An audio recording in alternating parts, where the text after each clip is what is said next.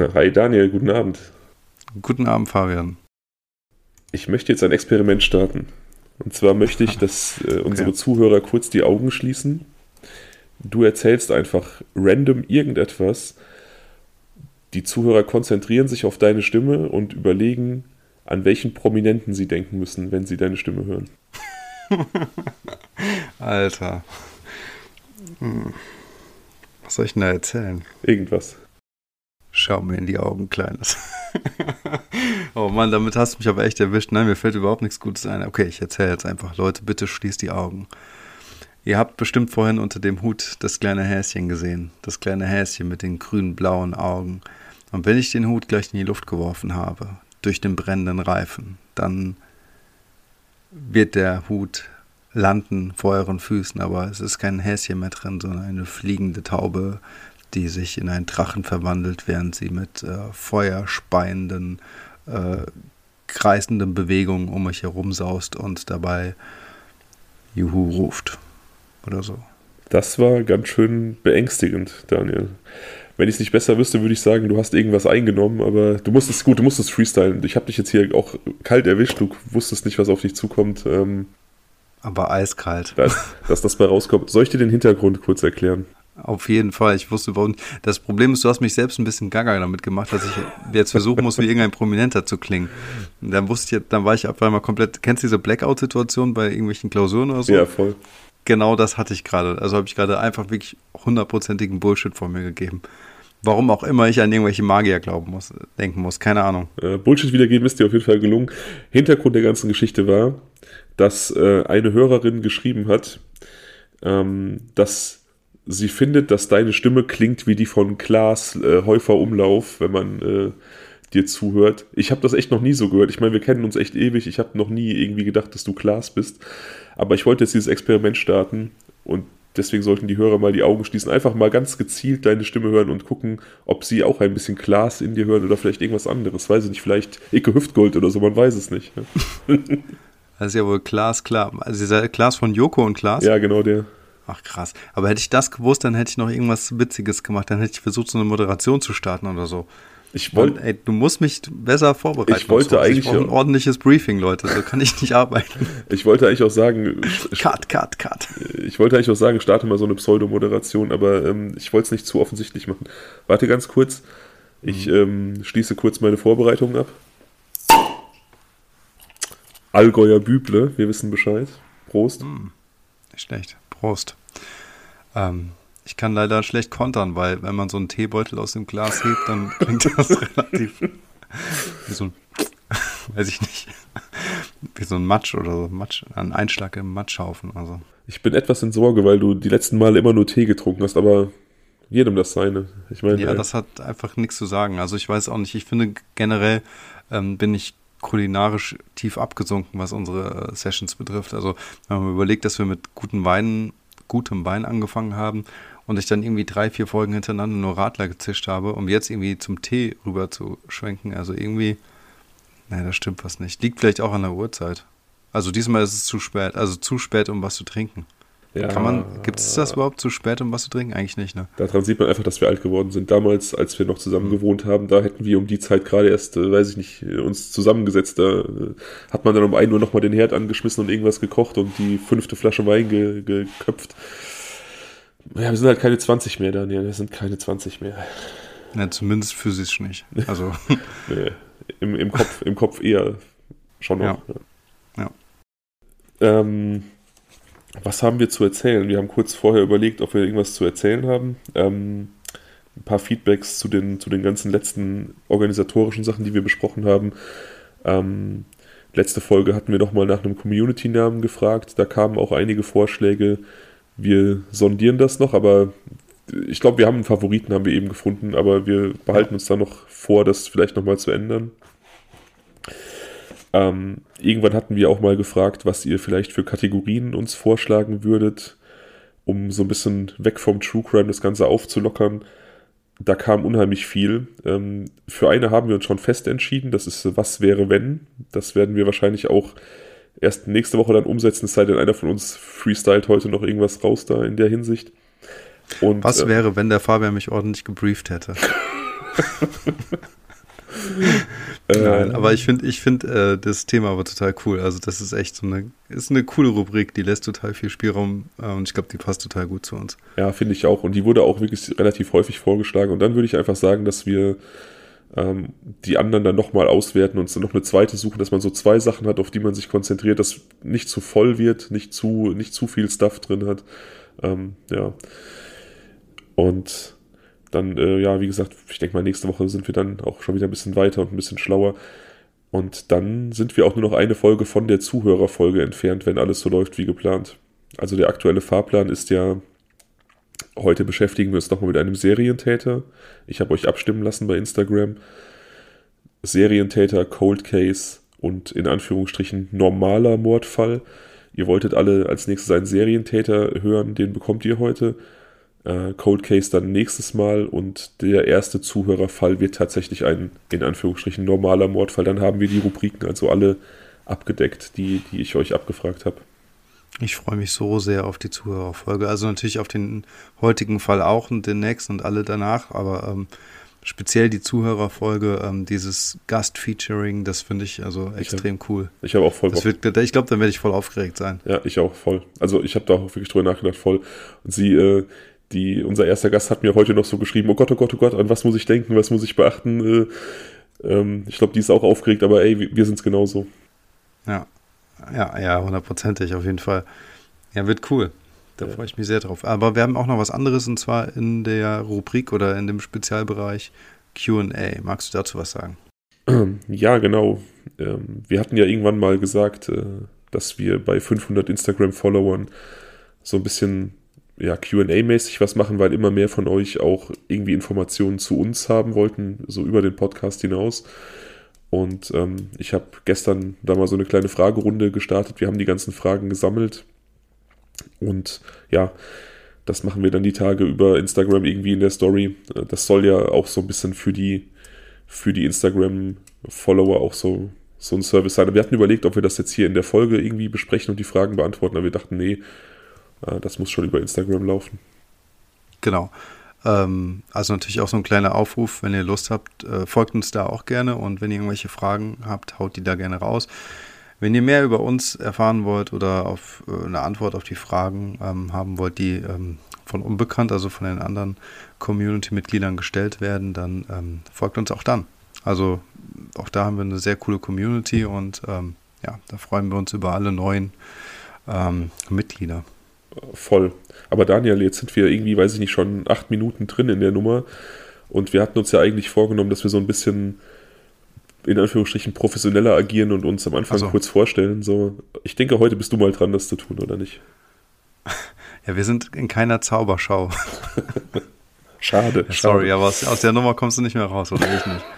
Oh Mann, das wird, glaube ich, echt schlimm sein, wenn ich mir das nochmal anhöre. Nein, also, ähm, herzlich willkommen bei Blutspuren. Wir sind ein äh, True Crime Podcast und ähm, es ist also so, dass der Fabian ähm, hier verschiedene Fälle vorfällt, also pro Folge immer ein Fall und im Prinzip ähm, in einem sehr, in so einer Freistil-Art und Weise mir davon erzählt und ich ähm, im Prinzip der Zuhörer bin. Ich bin so ein bisschen euer Sprachrohr oder ähm, idealerweise euer Sprachrohr, zumindest derjenige, der die Möglichkeit hier hat, ähm, dazwischen zu krätschen und auch mal eine Frage zu stellen oder Vermutungen anzustellen, zu diskutieren. Und ähm, ja, also im Prinzip ist das eigentlich auch schon unser Konzept. Wir gehen also verschiedene Fälle durch und ähm, es kann hier und da schon mal vorkommen, dass wir ein bisschen abschweifen. Also noch mehr als jetzt bereits in den ersten neun Minuten, neun Minuten dieser Folge. Ähm, aber nichtsdestotrotz, es macht total viel Spaß und ja, das ist eigentlich unser Konzept. Ja, perfekt zusammengefasst. Perfekt zusammengefasst. Merci. Dazu sollte, Man sollte vielleicht noch, man, oder wolltest du es gerade sagen? Ich weiß nicht, was du sagen möchtest. Sag also ich wollte ich wollt sagen, dass wir uns schon Ewigkeiten kennen. Das ist, äh, glaube ich, gehört das irgendwie auch mit zu, unserem, zu unserer kleinen Vorstellungsrunde. Ja, ich glaube auch. Ich glaube, das macht auch das so in der Form eigentlich erst richtig möglich. Also, dass man so wirklich so auf dieser Freestyle-Ebene ähm, Gespräche führen kann und ähm, ja, eigentlich keinen Leitfaden braucht, weil man ungefähr weiß, wie der andere reagieren wird auf bestimmte Sachen. Ja. Genau, und was ihr alle nicht wisst, äh, seit geraumer Zeit spreche ich wieder gegen eine schwarze Tafel. Das ist so ein kleiner Running Gag der ersten Folgen. Aber der äh, Fabian, der ähm, Beep, hat, ähm, weiß ich auch nicht, der hat irgendwie ein technisches Problem, ne? Leute, also irgendwie funktioniert seine Kamera nicht, seltsamerweise. Seit zehn Folgen oder so. Hm. Naja. Wichtig ist, dass mein Mikrofon funktioniert. Das stimmt. Ähm, einen Nachtrag habe ich noch zu äh, deinem, deiner Vorstellung von uns. Im Gegensatz ja. zu vielen anderen Podcasts haben wir uns entschieden oder habe ich mich entschieden, Daniel hatte in dem Punkt kein großes Mitspracherecht, äh, auf die häufig obligatorisch gewordene Triggerwarnung zu verzichten. Wir haben allerdings die immer wieder mal rausgeholt in Fällen, wo wir der Meinung waren, es ist angebracht, auch auf Zuhörer-Input hin. Jetzt habe ich allerdings gelesen, dass das vielleicht sogar kontraproduktiv ist, weil die Triggerwarnung tatsächlich eher dazu beiträgt, dass Menschen retraumatisiert werden. Ähm, klang auch schlüssig für mich. Jetzt bin ich total hin und her gerissen, was ich machen soll. Aber so oder so, für die heutige Folge gibt es nochmal eine. Okay. Also ähm, wir bewegen uns heute, wie gesagt, im, im Bereich des, des, der Serientäter und äh, lernen heute einen, einen extrem unerfreulichen Zeitgenossen kennen und da ist es auf jeden Fall nochmal vollkommen angebracht. Okay. Ich glaube, in so einem Fall macht das auch wirklich Sinn. Hatten wir, Kann ich nur befürworten. hatten wir irgendwas äh, noch abzuhaken? YouTube. YouTube. Oh ja, erzähl, hau rein. Also wir haben ja in der letzten Folge so ein bisschen angeteasert, dass wir einen Videoteaser ähm, gebastelt haben zu einer Folge und ähm, das Ganze ist jetzt sehr konkret. Um genau zu sein, ist das Ganze, wenn ihr das jetzt hört, online. Ähm, es ist sogar jetzt schon, während wir aufnehmen, online, aber noch nicht ganz gelistet bei YouTube. Aber das wird es sein, wenn, wenn ihr das hört. Und ähm, es ist also so, dass wir uns ähm, ja so ein bisschen erweitern wollen, einfach unseren Content-Schatz äh, so ein bisschen erweitern wollen, um zu gucken, welchen Mehrwert wir ähm, über den Podcast hinaus bieten können und was wir ergänzend wie gestalten können, weil wir einfach beide der Meinung sind, dass man das super gut halt auch äh, audiovisuell gestalten kann und ähm, wir es eigentlich auch mögen, ähm, uns coole Videos äh, anzusehen oder Filme, Krimis, alles, was irgendwie dazugehört. Und in unserem Fall wäre das eben so, dass wir überlegt haben, dass wir also zwei, zweigleisig fahren. Auf der einen Seite ist es so, dass wir zu den Podcast-Fällen, die wir jetzt hier ähm, nur auf der Audioebene besprechen, noch so kleine ähm, Short-Videos, äh, sogenannte ähm, Blutspuren-Shorts, so haben wir das jetzt genannt, ähm, zusammenschneiden, indem wir quasi immer die wichtigsten Fakten der Fälle nochmal ähm, ja, resümieren und ähm, relativ kompakt ähm, darstellen. Und ähm, das Ganze haben wir jetzt in, in, einer Pilotfolge im Prinzip gestartet über ähm, den Fall von äh, Jennifer Fergate. Das ist äh, die Folge 6, Phantom. Und dazu findet ihr dann ähm, über die Videobeschreibung oder anders über die Beschreibung hier bei Spotify, aber auch in unserer Instagram-Gruppe einen Link, der dann direkt zu diesem Teaser-Video ähm, bei YouTube führt. Das ist also ein Pilot bisher. Es gibt noch keine anderen Videos. Wir freuen uns aber total auf das Feedback von euch. Genau. Und ähm, genau, das ist so die eine äh, Richtung, die wir einschlagen wollen. Was ist denn die andere, Fabian? Genau, also wie gesagt, wir hatten überlegt, dass wir dann da vielleicht ein bisschen Mehrwert generieren können über YouTube, ähm, euch einfach, ja, Videos bieten können zu manchen Fällen. Das ist dann ja noch visuell nochmal was ganz anderes, als einfach nur uns zuzuhören. Und ähm, der eigentliche Sinn, der dahinter steckt, ist, dass Daniel zeigen kann, wie unglaublich gut er Videos bauen kann. Das ist nämlich wirklich sein großes Talent. Danke. Aber das ist ein Nebeneffekt eher. Und wie er schon ganz richtig gesagt hat, äh, wir hatten die Idee, dass wir tatsächlich so Shorts machen, die sich mit den Fällen befassen, die wir hier im Podcast besprechen dass vielleicht Leute, die uns auf YouTube finden, ähm, dadurch ein bisschen aufmerksam auf den Podcast werden. Aber das reicht natürlich nicht, deswegen wird es auch regelmäßig YouTube-exklusive Fälle geben, die dann etwas länger ausgearbeitet sind, so im Rahmen von, ich sage jetzt einfach mal 10 bis 20 Minuten, ähm, die es dann nicht hier im Podcast gibt, sondern nur auf YouTube. Genau, und was so ähm, die Gestaltungsart betrifft, ähm, da sind eigentlich auch der Kreativität oder den, ähm, da gibt es keine festen Grenzen, ehrlicherweise. Also aktuell arbeiten wir noch wirklich mit, ähm, mit, mit Stock-Footage und verschiedenen Quellen, die wir benutzen. Man sieht uns aber nicht.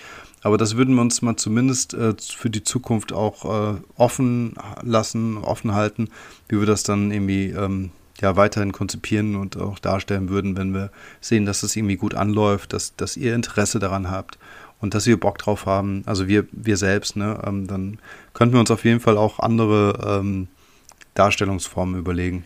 Ja, vorstellbar ist vieles. Puh, das war einiges äh, organisatorisches so vor der Folge. Aber jetzt sind wir, glaube ich, durch, oder? Ja, jetzt sind wir durch. Jetzt können wir loslegen. können wir loslegen. Ja. Wo sind wir denn heute überhaupt? Wir sind in Kolumbien ah. heute tatsächlich. Ich hatte ja neulich gefragt, ähm, wohin uns die nächste äh, Reise führen soll. Und da waren ja unter anderem die Schweiz und Kolumbien Optionen, die beide auch gleich häufig gewählt wurden. Und äh, ich habe uns dann nicht nach Schwolumbien geführt, wie du äh, es vermutet hast, sondern habe die Münze geworfen und ähm, wir waren in der Schweiz. Heute also dann das Pendant dazu, der äh, Fall aus Kolumbien. Ich habe etwas Angst. Etwas. Ja, zu Recht. Also wir haben ja bisher zweimal über Serientäter gesprochen. Wir hatten Jeffrey Dahmer und wir hatten äh, das Monster von Kitschewo. Mhm. Ähm, der hatte vier Opfer, vermutlich. Jeffrey Dahmer hatte 17, das war schon eine ganz andere Hausnummer, aber ich habe damals in der Folge auch gesagt, dass es durchaus Serientäter gibt, gegen die Jeffrey Dahmer einfach aussieht wie ein Wiener Chorknabe, was so seine reine Opferanzahl angeht. Und einen dieser Herrschaften werden wir heute kennenlernen, äh, den Kolumbianer Luis Gerardito, genannt La Bestia. Das muss man wahrscheinlich nicht großartig übersetzen, das kann man auch ohne Spanisch äh, zu sprechen, also die Bestie. Mhm.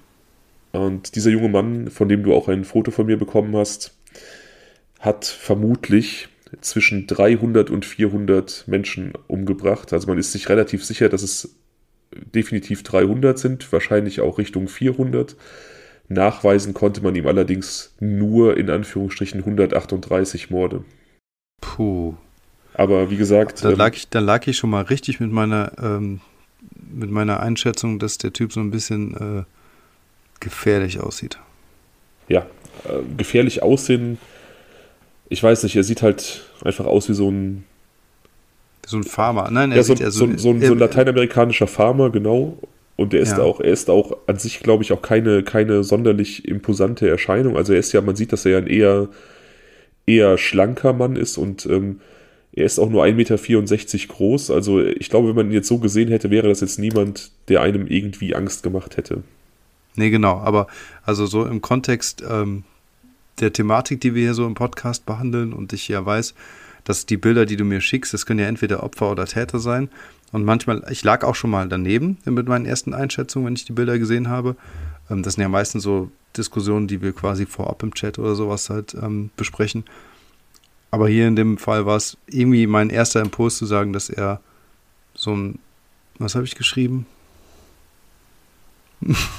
Mies gelaunter Typ. Ja, genau. Ja, also ich, ja, man sieht ihm das an. Ähm, das ist kein, kein Foto, was irgendwie ähm, mit seiner Verhaftung zu tun hat. Also es ist einfach ein Privatbild und er sieht darauf tatsächlich relativ schlecht gelaunt aus. Also ähm, kein großer Sympathieträger, aber auch niemand, wo einem jetzt das Herz in die Hose rutscht.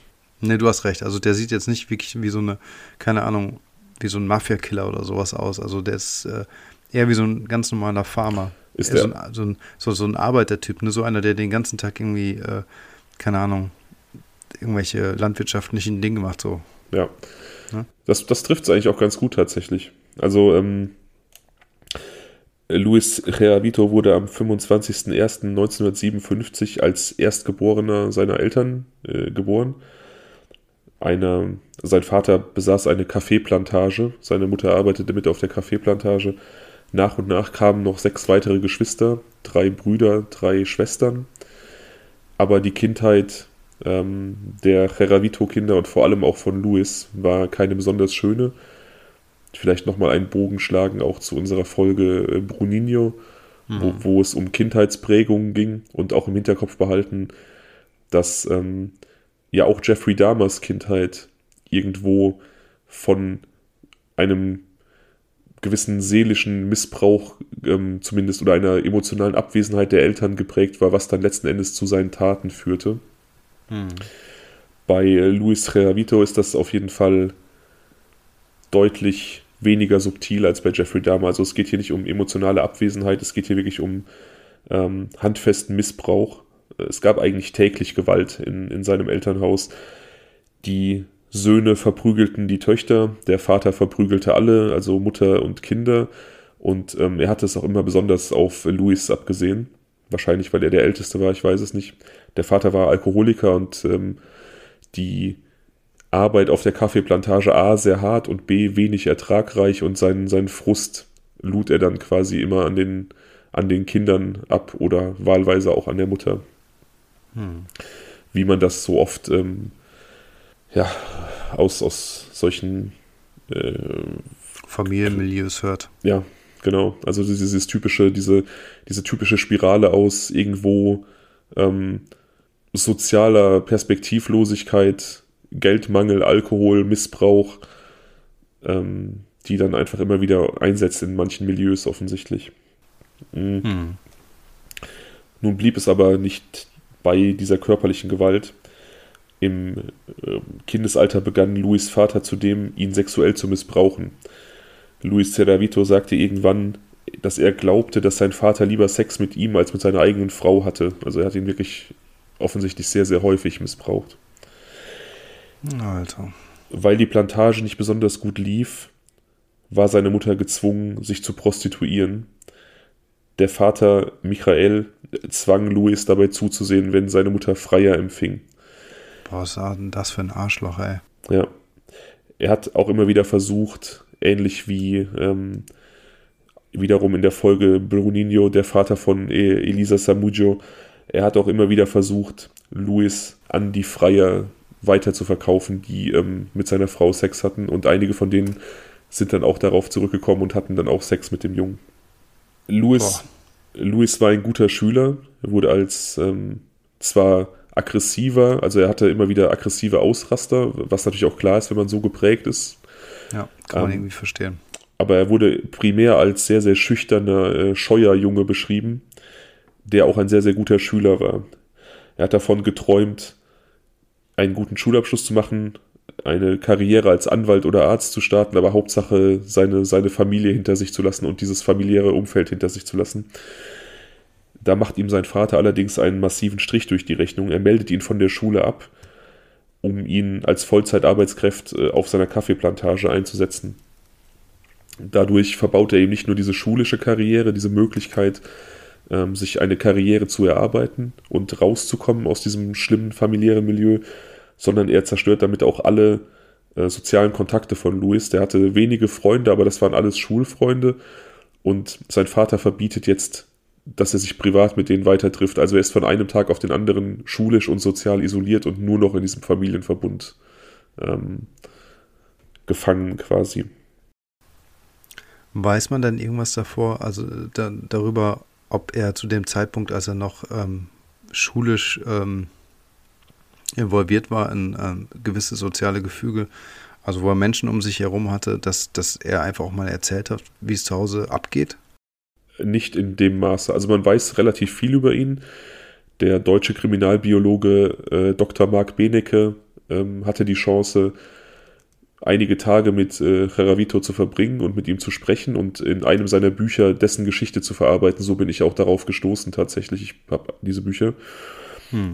Und ähm, er hat dann auch von seiner Kindheit erzählt. Und ja, es war natürlich vielen Leuten klar, dass es ähm, Missbrauch gab im, im Hause, aber es war das Ausmaß nicht bekannt, also auch nicht diese sexuelle Komponente. Hm, okay, verstehe. Wie gesagt, der Junge ist jetzt vollkommen isoliert, er ist raus aus der Schule. Ähm, Wie alt ist er da?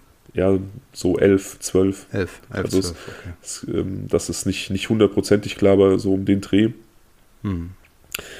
Er lernt eine, ein Mädchen aus der Nachbarschaft kennen, die ist 13 und die beiden beginnen eine platonische Freundschaft. Die muss allerdings heimlich stattfinden, denn wie gesagt, sein Vater verbietet ihm jeglichen sozialen Kontakt. Und so treffen die beiden sich äh, immer heimlich, wenn es geht, oft nachts, wenn Louis sich aus dem Haus schleichen kann, wenn die Eltern schlafen. Das bleibt allerdings nicht unbeobachtet. Ein Freund der Familie beobachtet Louis, wie er sich zu seinem Treffen schleicht. Und da er weiß, dass Louis keine Freunde und keine sozialen Kontakte haben darf und dass sein Vater das mit Gewalt unterbindet, droht er dem jungen Louis, es dem Vater zu verraten, wenn er nicht sich das Schweigen dieses Mannes mit Sex erkauft. Also er zwingt den Jungen, ja.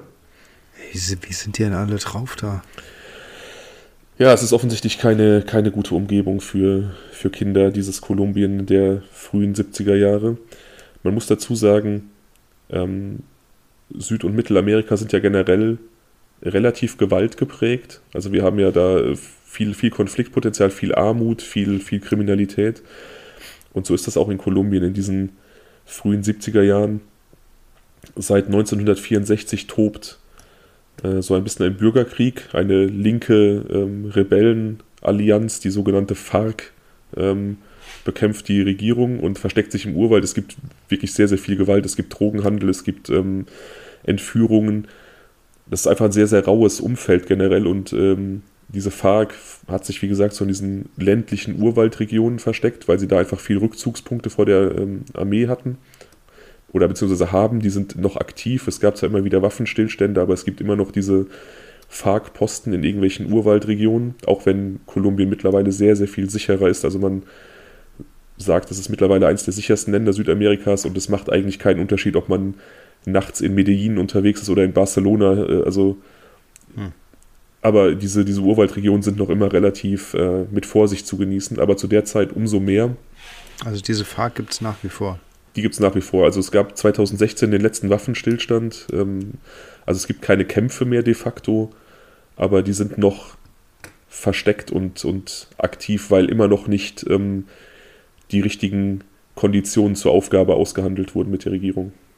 Oh, okay. Ja, ja also ich finde halt, wenn ich an Südamerika denke, dann denke ich halt auch immer an so ganz exzessive Gewalt, also so extrem ähm, und immer so sehr, sagen wir mal, ähm, sehr rabiat, sadistisch. Weißt du? An sowas denke ich. Ich denke irgendwie an, an, an Werkzeuge, die benutzt werden, Motorsägen und so ein Kram.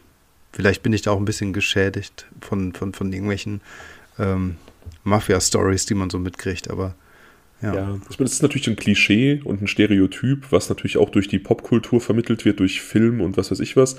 Aber ähm, viele Klischees und viele Stereotype haben ja auch einen wahren Kern oder beziehungsweise Ursprung in irgendwas. Und ähm, so ist Südamerika auf jeden Fall insgesamt gesehen. Also das gilt jetzt auch nicht für alle Länder. Es gibt da auch absolut äh, Länder, die vollkommen ausbrechen aus dieser, aus dieser Geschichte. Aber ähm, allgemein ist da sicherlich die Dichte an Gewalttaten oder das Leben ist sicherlich rauer als hier, die Dichte an Gewalttaten sicherlich deutlich höher als hier. Hm. Mhm. Ja, und krass finde ich jetzt an der Stelle auch, dass halt diese Kinderschändung da so irgendwie ganz offensichtlich normal ist. Also, beziehungsweise finde ich es recht seltsam, dass, ähm, also es ist ja schon mal krass, dass der eigene Vater dieses sexuelle Interesse an dem eigenen Sohn hat. Aber dass darüber hinaus dann, wer war das, der Onkel oder der Freund des ein, Vaters? Ein, ein Freund der Familie. Ein Freund der Familie dann auch das äh, Kind, also den Jungen, dazu genötigt hat. Und ähm, dass der Vater auch seinen Sohn ähm, ja letztendlich mit seiner Mutter mitverkauft hat. Also weißt du, mhm. das heißt also, das Interesse von erwachsenen Männern an jüngeren, äh, an jungen Männern scheint dort ja zumindest äh, relativ häufig gewesen sein. Und das finde ich jetzt gerade ein bisschen erschreckend. Ja, definitiv. Es bleibt auch nicht bei diesem Freund der Familie ein ähm, je nach Quelle Apotheker oder Krämer, also ein Ladenbesitzer aus dem Ort auf jeden Fall, ähm, bekommt auch Wind von der Situation von Louis und beteiligt sich dann ebenfalls am Missbrauch und auch ein Nachbar äh, ist daran beteiligt. Das ist so ein bisschen Junko Furuta, nur irgendwie als, als Junge und ohne dass er in so einer Gefangenschaft ist. Genau, er war frei quasi, er konnte sich bewegen, aber er, er konnte halt in diesem, in dieser Gemeinde, in der er gelebt hat, war er halt so ein bisschen dem ständigen Missbrauch ausgesetzt, ja. Scheiße. Zu dieser Zeit merkt er auch erstmals, dass er homosexuell ist. Ein Nachbar guckt sich mit ihm, also dieser Nachbar, der ihn missbraucht, tatsächlich auch, guckt sich mit ihm zusammen zur Einstimmung auf den Missbrauch äh, Pornofilme an, heterosexuelle Pornofilme. Und äh, Louis ist angeekelt von diesem heterosexuellen Sex. Das findet er vollkommen ekelhaft und er merkt einfach, dass sein Interesse Männern gilt und er merkt, dass sein Interesse primär kleinen Jungs gilt. Ja, aber weißt du, also ganz ehrlich, das ist auch jetzt wieder, da reg ich mich schon wieder drüber auf, weil ich mir denke, okay, ähm, würde er genauso ticken, wenn er einfach normal groß geworden wäre? Also diese, diese Selbsterkenntnis, ob die nicht irgendwie mal herbeigezüchtet wurde, ich weiß es ja nicht. Ich weiß es nicht. Also ich, ich weiß nicht, ich weiß nicht, ob seine, seine Homosexualität wirklich, wie soll ich sagen, wirklich von vornherein bestand. Also Mag sein, mag sein, keine Frage. Aber wenn, weißt du. Ich glaube aber, nicht, ich glaube nicht, dass, dass man durch diese Umstände zur, zu einem Homosexuellen wird. Also ich glaube, dass, dass das in ihm war, er war so. Aber ich glaube, dass diese Vorliebe, diese, diese pädophilen, ähm, dieses pädophile Verlangen seinerseits, dass das irgendwo dadurch ausgelöst wurde, dass er das nicht anders kennengelernt hat. Also das kann ich mir schon gut vorstellen, dass es einfach seine, seine kaputte Psyche war, die da irgendwo eine Rolle gespielt hat. Ich glaube, man kann es aus, aus der Retrospektive gar nicht mehr beantworten. Aber ich finde es mal zumindest sehr auffällig, dass er ähnliche sexuelle Interessen wie seine Peiniger ähm, äh, für sich entdeckt. Und das finde ich also in so einer Konstellation doch sehr auffällig und auch fragwürdig. Ja, total. Das kann man auf jeden Fall festhalten. Dann geschieht etwas, ähm, was seine Eltern veranlasst, Louis zu Hause rauszuwerfen. Mit 14 oder 15, je nach Quelle, versucht er ein sechsjähriges Kind zu missbrauchen. Es bleibt allerdings bei dem Versuch, er wird erwischt und ähm, es kommt nicht zum Missbrauch. Die Eltern werfen ihn daraufhin zu Hause raus, nicht etwa, weil er dieses Kind missbraucht hat, sondern weil er dabei erwischt wurde und weil das den Ruf der Familie beschädigt. Sein Vater, sein Vater soll sogar gesagt haben, wenn es keine geeigneten Frauen gibt, ist es ja wohl sein gutes Recht, sich den Sex woanders zu holen. Also er schiebt das so ein bisschen darauf, dass der Junge einfach keine vernünftige Frau in seinem Alter gefunden hat in der Gemeinde und dann natürlich einfach irgendwas machen musste, weil er seine Triebe befriedigen musste. Und ich meine, die Aussage sagt ja auch schon alles zu der, zu der ähm, emotionalen Gemütslage von diesem Vater, der Dirnenspross. Definitiv. 1000-prozentig. Ja. Louis schlägt sich also als Hilfsarbeiter durch. Ähm, wahrscheinlich auch so ein bisschen froh, von zu Hause weg zu sein, aber natürlich ohne schulische Ausbildung und ohne überhaupt eine Ausbildung. Ähm, nur für kleinere Hilfstätigkeiten in Frage kommt und beginnt dabei einen sehr, sehr starken Alkoholkonsum.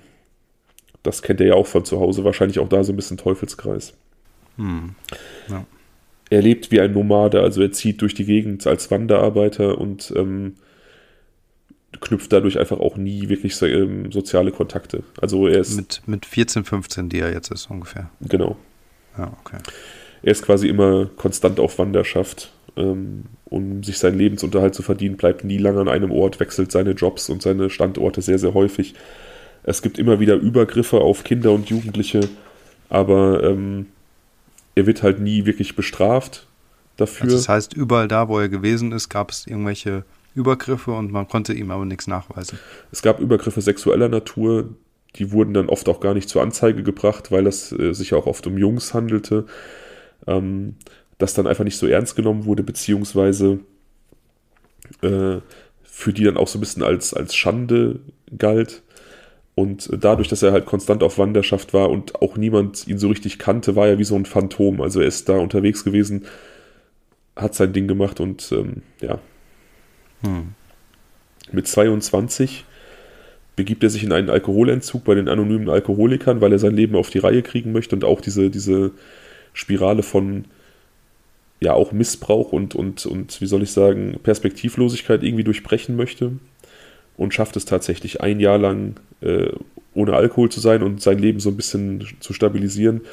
Mit 23 gibt es dann einen Rückfall, er säuft wieder extrem viel, versucht sich das Leben zu nehmen, aufgrund dieser Perspektivlosigkeit und ähm, reißt sich dann wiederum zusammen, bleibt sieben Jahre nüchtern und hat mit 30 einen Rückfall. Also er hat jetzt, er ist immer noch eine extrem zerrissene Seele. Tatsächlich, dieser Missbrauch von anderen Kindern vor allem zieht sich auch durch diese komplette Zeit, allerdings scheinbar weniger, wenn er nüchtern war. Auch mhm. daher dieser Versuch von ihm, den Alkoholkonsum irgendwie einzudämmen. Ähm, aber das ist halt dann nie lange von Erfolg gekrönt. Gut, sieben Jahre zwischen 23 und 30, ähm, das ist schon, schon eine, eine, lange Zeit, aber durch seine inneren Dämonen getrieben und wahrscheinlich auch durch seine Vergangenheit und weil er vergessen wollte, ähm, wird er mit 30 dann wieder rückfällig.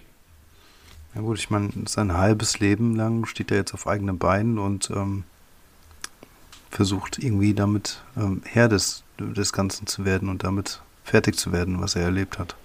Ja, genau.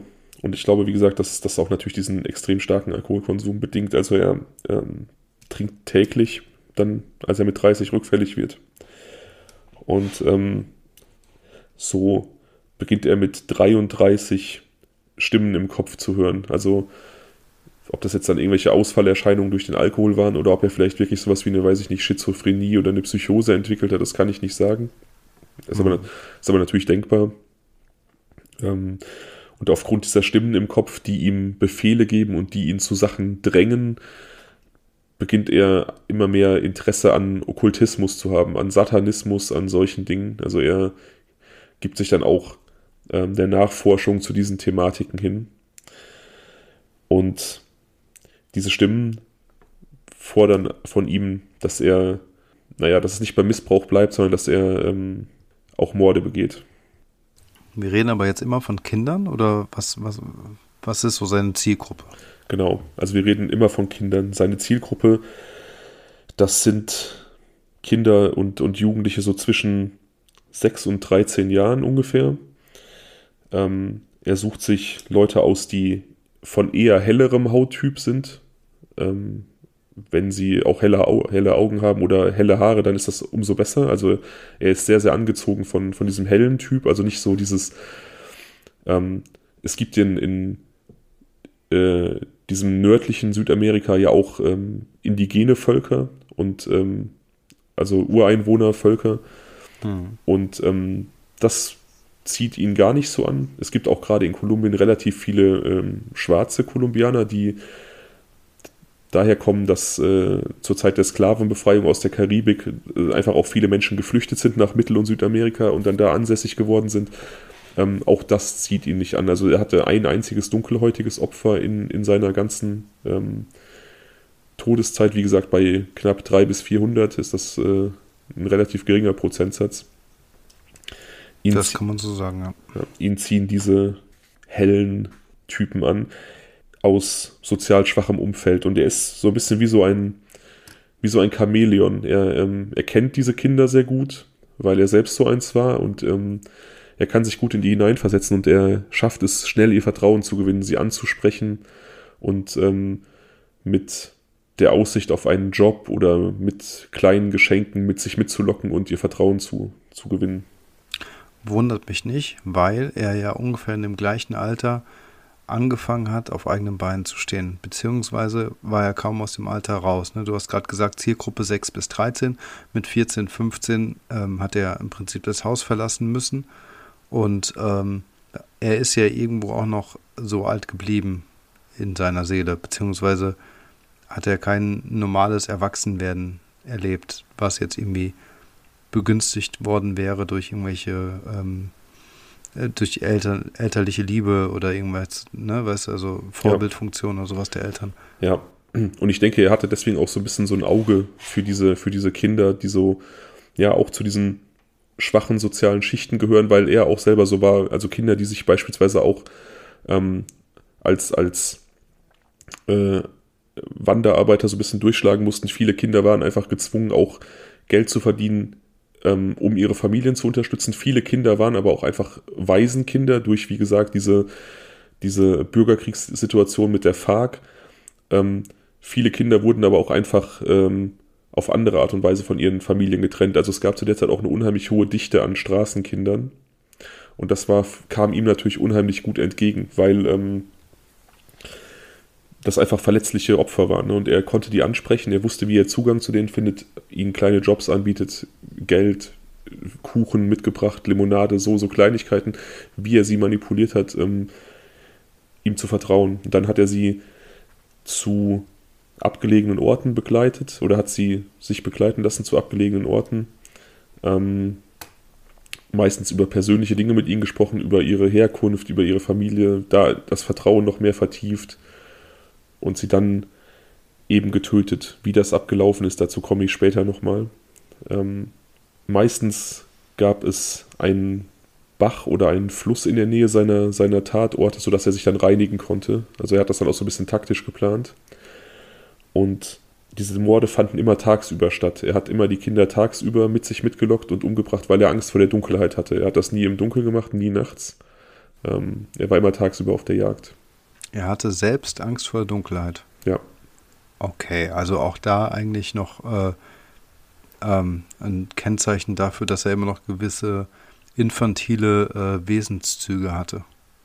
Ja, vermutlich ähm, kommt es auch aus seiner Kindheit, weil ähm, der Vater meistens dann auch zu Einbruch des, des Abends halt nach der harten Arbeit auf der Plantage nach Hause kam, dann meistens betrunken. Und ich denke, dass dieser Missbrauch sich halt häufig abgespielt hat in der Dunkelheit hm. und ähm, dadurch einfach ja diese, diese Angst vor der Dunkelheit in ihm verankert war.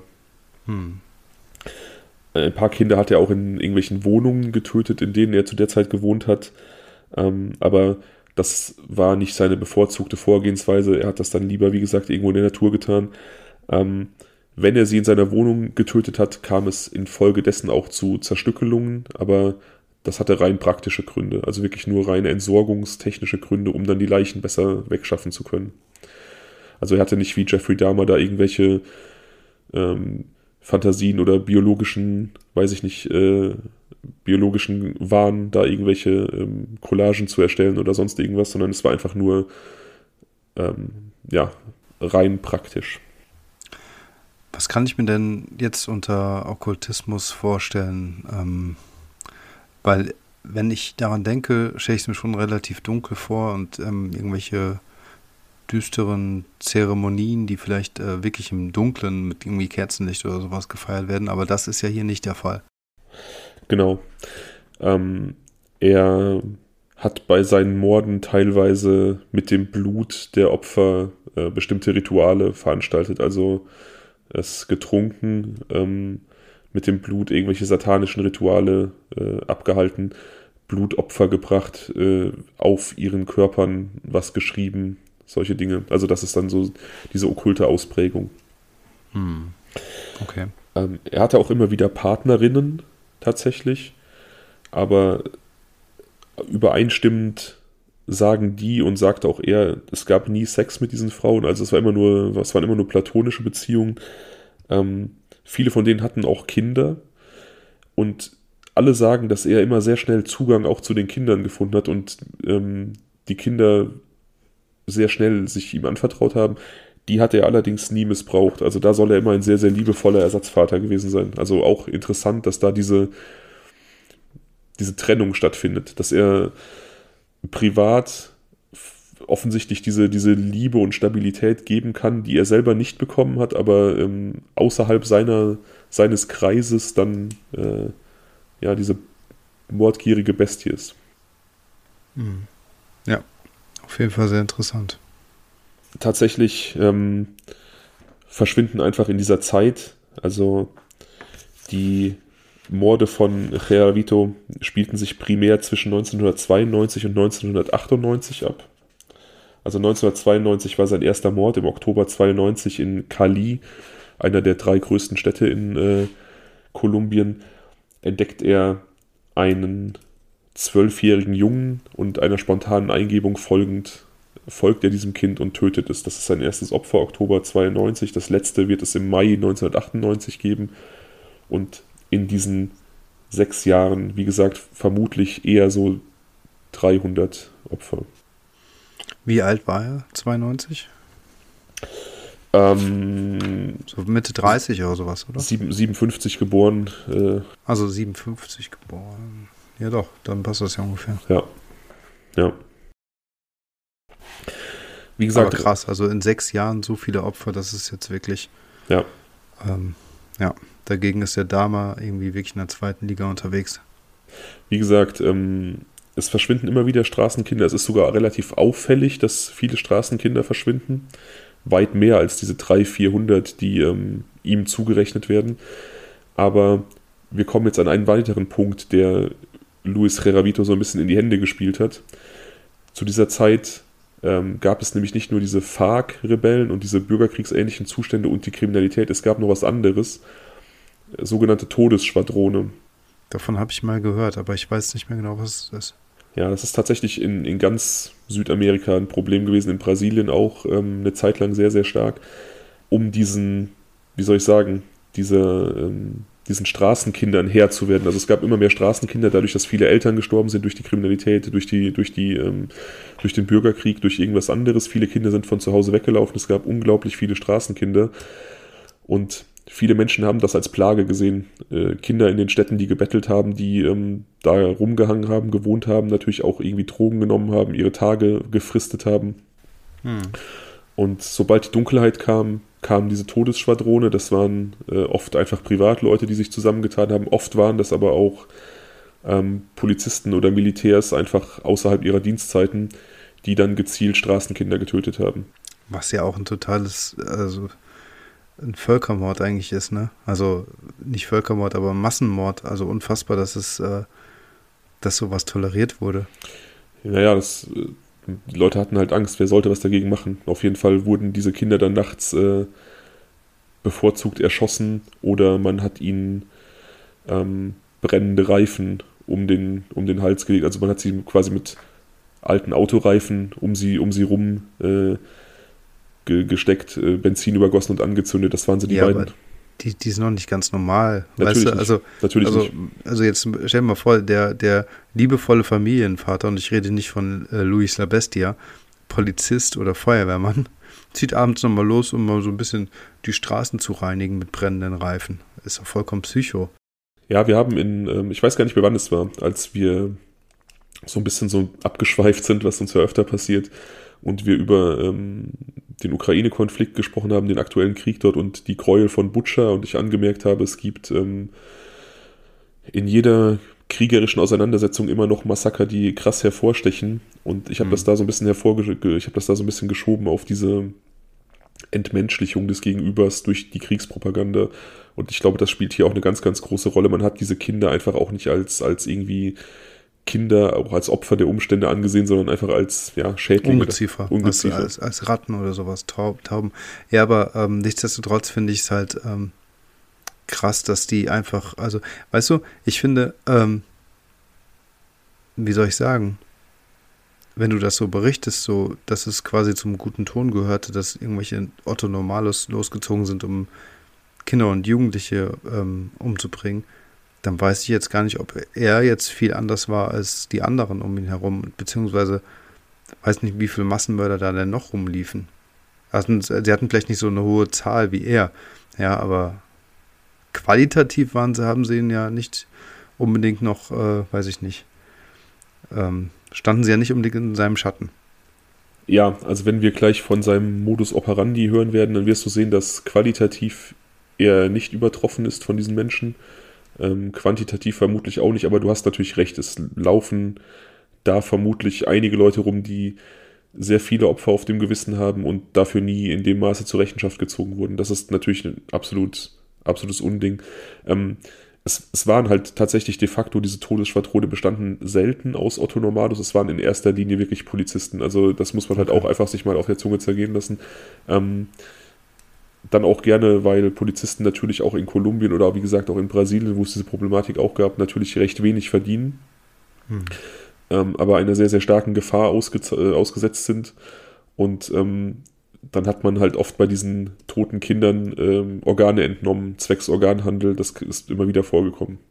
Okay, das ist jetzt nochmal eine andere Dimension, die oben drauf kommt, weil ähm, ein Stück weit konnte ich das jetzt auch nachvollziehen, dass sie ein extrem gefährliches ähm, und auch sehr gestresstes Leben dort haben als Polizisten. Also speziell, wenn sich diese obdachlosen Jugendlichen irgendwie zu Banden zusammentun und ähm, die Polizei einfach, sagen wir, mit ihren normalen, legalen Mitteln relativ schnell an ihre Grenzen gestoßen sind, dann kann ich das irgendwie verstehen, dass sie quasi nach Feierabend ähm, zu alternativen Lösungen gegriffen haben, wenn man mal so sagen möchte. Was ich natürlich nicht befürworte, aber grundsätzlich kann ich deren Denk solche Denkweisen verstehen, aber wenn es jetzt auch noch sowas gibt wie Organhandel, dann ist es ja schon ähm, eine maximal organisierte Kriminalität. Und ja, natürlich, also, natürlich. da passt er also eigentlich vorbildlich rein. Ne? Das ist ja. So. Ja, also ob weiß man jetzt, ich, ich nochmal, ich weiß nicht, wer da ähm, verrückter ist. Ja, ob man jetzt mordet wie er, um irgendwelche perversen Neigungen zu befriedigen oder ob man mordet, um daraus irgendwelchen monetären Gewinn zu erzielen, ist im Prinzip relativ egal, das stimmt. Das sehe ich genauso. Ja, ja, und vor allem brennende Reifen, weißt du? Das ist ja dann einfach wirklich eine, ein fieses, grausames Abschlachten. Also wirklich äh, schrecklich. Das ist nicht ein bloßes Erschießen oder Erstechen oder irgendwie sowas, sondern halt wirklich qualvoll, jemand zum Ende zu bringen. Und ähm, ich finde, bei Luis klingt es nach wie vor nach so einer ähm, Therapie oder sowas, ne? Also irgendwie, da ist so seine eigene Kindheit noch so sehr im Spiel, so bisher, also würde ich sagen, anhand der Fakten, die ich bisher gehört habe. Wie gesagt, wir haben noch nicht über seinen Modus operandi gesprochen. Ja, okay. Ähm, ich wollte das jetzt einfach nur, ich wollte das einfach nur äh, ähm, diese, diesen kurzen Exkurs machen zum Thema Todesschwadron, um diese Einordnung vorzunehmen. Warum? Total wichtig. Also ich weiß genau jetzt, was du meinst, wenn du sagst, äh, dass gewisse Dinge eben in die Karten gespielt haben. Also ja. das ist ja schon eine sehr besondere Situation, ähm, ja, die natürlich dazu geführt hat, dass er dann auch tagsüber mal eben morden gehen konnte. Richtig. Seit 1997 stößt die Polizei immer wieder auf verschiedene Massengräber, in denen Kinder gefunden werden, tote Kinder. Und ähm, die werden quasi immer der, der FARC oder diesen Todesschwadronen zugeordnet. Aber 1998 findet die Polizei in Pereira, das ist eine Gemeinde im goldenen Dreieck Kolumbiens, das ist eine Region, die zwischen den drei größten Städten äh, des Landes liegt äh, Bogotá, Cali und Medellin. Da äh, findet die Polizei ein Massengrab, in dem 36 äh, tote Kinder liegen, sehr oberflächlich verscharrt. Und ähm, denen fällt zum ersten Mal auf, dass diese Opfer so gar nicht danach aussehen, als ob sie von Todesschwadronen oder FARC ermordet worden sind, weil die sind nicht erschossen worden. Da gab es nicht diese, diese brennenden Reifen, sondern die Opfer waren gefesselt, offensichtlich massivst gefoltert und sexuell missbraucht worden. Und diesen Polizisten fällt einfach auf, das passt nicht. Das waren nicht die Rebellen, das war nicht die Todesschwadrone. Irgendwas anderes scheint hier irgendwo ähm, zu passieren. Mhm. Allerdings wie gesagt, seit 1997 äh, wurden diverse Massengräber gefunden mit Kindern. Allerdings wurden niemals an keinem dieser Fundorte DNA-Spuren gesichert aus Kostengründen. Das macht natürlich die Arbeit auch wieder extrem schwer. Aber diese Polizisten, die jetzt da 98 dieses Massengrab gefunden haben mit den 36 toten Kindern, die richten eine, eine äh, Ermittlungskommission ein und die schaffen sich ähm, die vermissten Akten von, von allen Kindern, Straßenkindern und so weiter aus diesem ganzen Gebiet, aus diesem sogenannten goldenen Dreieck äh, herbei, um zu gucken, ob es da Überschneidungen gibt. Und in mühsamster Arbeit identifizieren sie hunderte von Opfern bis auf 27, da gelingt es nicht. Und ähm, arbeiten so den Modus operandi heraus. Sie trennen also, okay, wer wurde einfach nur erschossen, wer ist, weiß ich nicht, Opfer von, von einem Überfall wahrscheinlich geworden und wo finden wir diese, diese Spuren Fesselung, Folter, Missbrauch. Und ähm, dann fällt, ist ihnen einfach klar, wahrscheinlich haben wir es hier mit einem oder mehreren Serientätern zu tun. Und sie holen das FBI dazu, weil die einfach natürlich die Expertise und die Erfahrung haben ähm, bei der Jagd nach solchen Männern. Mhm. Das heißt, sie haben einen Massengrab von Louis gefunden. Genau. Ähm, Finde ich auch interessant, dass er die ganzen Opfer da in einem Massengrab ähm, begraben hat. Ja, das, das war seine, seine Vorgehensweise. Also er hat, wie gesagt, diese Kinder häufig in einsame Gegenden gelockt, missbraucht, ermordet. Das hat sich auch oft sehr lange hingezogen, hat sie ähm, gefesselt und vergewaltigt. Und er konnte nicht zum Orgasmus kommen, wenn er einfach nur Sex hatte oder die, die Opfer vergewaltigt hat. Er musste sie dabei schlagen und mit einem Messer auf sie einstechen. Nur dann konnte er zum Orgasmus kommen. Und häufig geschah das dann erst, wenn das Opfer schon tot war, also er quasi nekrophil weitergearbeitet hat. Okay, ähm, krass. Also die Triggerwarnung ist auf jeden Fall zurecht. Ähm, ich finde es aber trotzdem krass, dass er dann einfach die Leichen sammelt, um sie dann gemeinsam zu begraben. Weißt du? Also das ist ja dazwischen vergeht ja einfach auch nochmal Zeit. Er hat, nein, nein, er hat sie nicht gesammelt. Er hat einfach immer wieder. Ähm, immer Opfer, wieder ins gleiche Grab dann genau. rein. Okay. Also, also okay. Es, wir dürfen uns jetzt nicht das so vorstellen, dass er da ein zwei Meter Loch gegraben hat, sondern das waren sehr oberflächliche Gräber. Also wirklich nur 20, 30 Zentimeter äh, Boden darüber. Er hat einfach Achso, immer, aber in einem gewissen Gebiet dann quasi. Genau. Immer, okay, ja. Genau. Er hat einfach immer wieder Opfer in die gleichen Gegenden gebracht, wo er wusste, die sind abgeschieden, da ist er schon mal ähm, davon gekommen, da hat er schon mal gut agieren können und ähm, sie dann einfach da vergraben und so sind dann halt zum Beispiel in diesem einen konkreten Fall einfach 36 äh, Kinder in einer sehr nahen, in einem sehr nahen Bereich nebeneinander verscharrt worden. Und es waren immer nur Jungs. Es waren immer nur Jungs. Es gab fünf erwachsene Opfer, da ist wohl auch eine Frau drunter gewesen. Ähm, das waren aber keine, das waren keine Opfer seiner, seiner Perversion, das waren einfach ähm, mögliche Zeugen, die er loswerden wollte. Also es war quasi wirklich, die musste er umbringen. Ach so. Ja gut, das bleibt ja auch nicht aus, ne? Das ist ja, da finde ich fünf fast noch gering Ja. so einer hohen Zahl. Definitiv, ja, definitiv. Wie gesagt, was seine Opfer durchmachen mussten, das ist äh, unaussprechlich. Ähm, er hat sie häufig gewürgt und geschlagen, weil dieses Gewaltantun ihm schon Lust bereitet hat. Das hat er auch schon als Teenager gemerkt, dass er, wenn er andere Kinder schlägt, er hat sich wie gesagt in der Schule manchmal geprügelt, er galt ja als sehr ruhig und sehr schüchtern, aber auch durchaus als jemand, der an die Decke geht. Und er merkte damals schon, dass das ihm Lust bereitet, also ähm, Gewalt auszuüben.